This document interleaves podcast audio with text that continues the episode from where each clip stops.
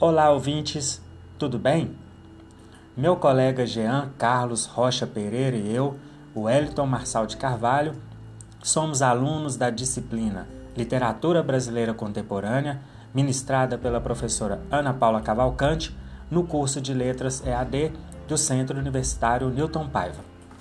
Neste episódio de podcast, vamos revisitar aspectos da vida e obra de uma das mais importantes expoentes da literatura marginal brasileira, a multifacetada Ana Cristina César.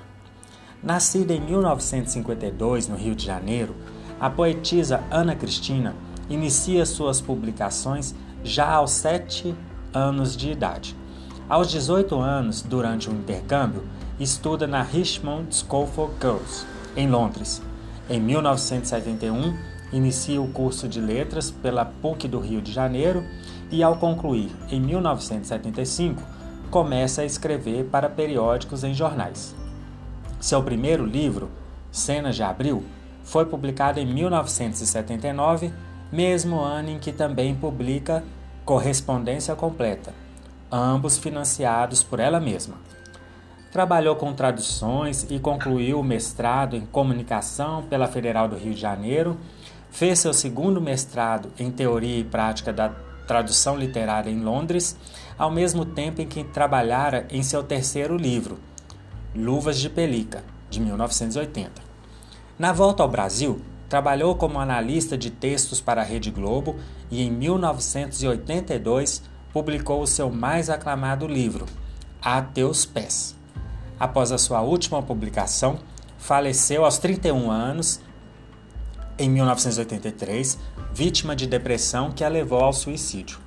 O professor de literatura Alfredo Bose, na obra fundamental História Concisa da Literatura Brasileira, pontua que Ana César, desaparecida em plena juventude, se converteria em emblema dessa geração. Para Bose, na escrita literária de Ana César, o lirismo do cotidiano e a garra crítica, a confissão e a metalinguagem se cruzavam em zonas de convívio em que a dissonância vinha a ser um efeito inerente ao gesto da escrita. De acordo com Armando Freitas Filho, Ana C. sempre encarou a modernidade e talvez por isso tenha morrido cedo, pura passagem permanente, muitas asas e um desdém pelo que poderia ser raiz. Para Freitas Filho, a poesia de Ana César lida com os mesmos elementos das outras que surgiram no Rio nos anos 70. O tom coloquial, a experiência imediata e cotidiana captada através de uma escrita sem aura, instantânea, longe das dicções solenes, sisudas e premeditadas da literatura em geral e das vanguardas estabelecidas e dogmáticas. Vamos saborear o poema nomeado Fama e Fortuna. É com você, Jean! Assinei meu nome tantas vezes e agora viro manchete de jornal. Corpo dói, linha nevrálgica, vira coração. Os vizinhos abaixo imploram minha expulsão imediata. Não ouviram o frenesi pianíssimo da chuva, nem a primeira história mesmo de terror. No Madame Tussauds, o assassino esculpia as vítimas em cera. Virou manchete. Eu guio um carro, olha a Bahia ao longe, na bruma de neon e penso em Haia, Hamburgo, Dover, âncoras levantadas em Lisboa. Não cheguei ao mundo novo. Nada é nacional. Desço no meu salto. Dói a culpa intrusa. Ter roubado teu direito de sofrer. Roubei tua surdina. Me joguei ao mar. Estou fazendo água. Dá o bote. A professora Heloísa Buarque de Holanda ressalta que Ana C fazia parte de um grupo de jovens escritores que a história da literatura brasileira se encarregaria de relembrar sobre a designação de poetas marginais.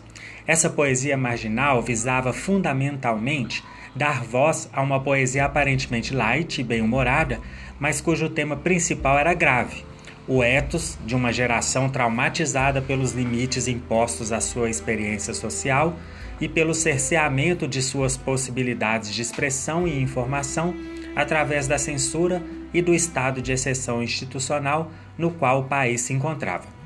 Para encerrar esse episódio, convidamos vocês, ouvintes, a viajar na criação de Ana C expressa nos dois poemas que foram extraídos do livro A Teus Pés, de 1982. Os dois já apresentam a fascinação da poetisa que o, que o elemento marítimo exercia sobre ela. Queria falar da morte e sua juventude me afagava. Uma estabanada, alvíssima, um palito. Entre dentes, não maldizia a distração elétrica. Beleza ossuda al mare. Afogava-me. E o outro poema é chamado Nada esta espuma. Ouçamos. Nada essa espuma. Por afrontamento do desejo, insisto na maldade de escrever, mas não sei se a deusa sobe à superfície ou apenas me castiga com seus uivos. Da amurada deste barco, quero tantos seios da sereia. Esperamos que esse episódio tenha instigado a que mergulhem na obra da emblemática e tão pouco conhecida Ana César. Gratidão pela companhia, abraços e até o próximo episódio.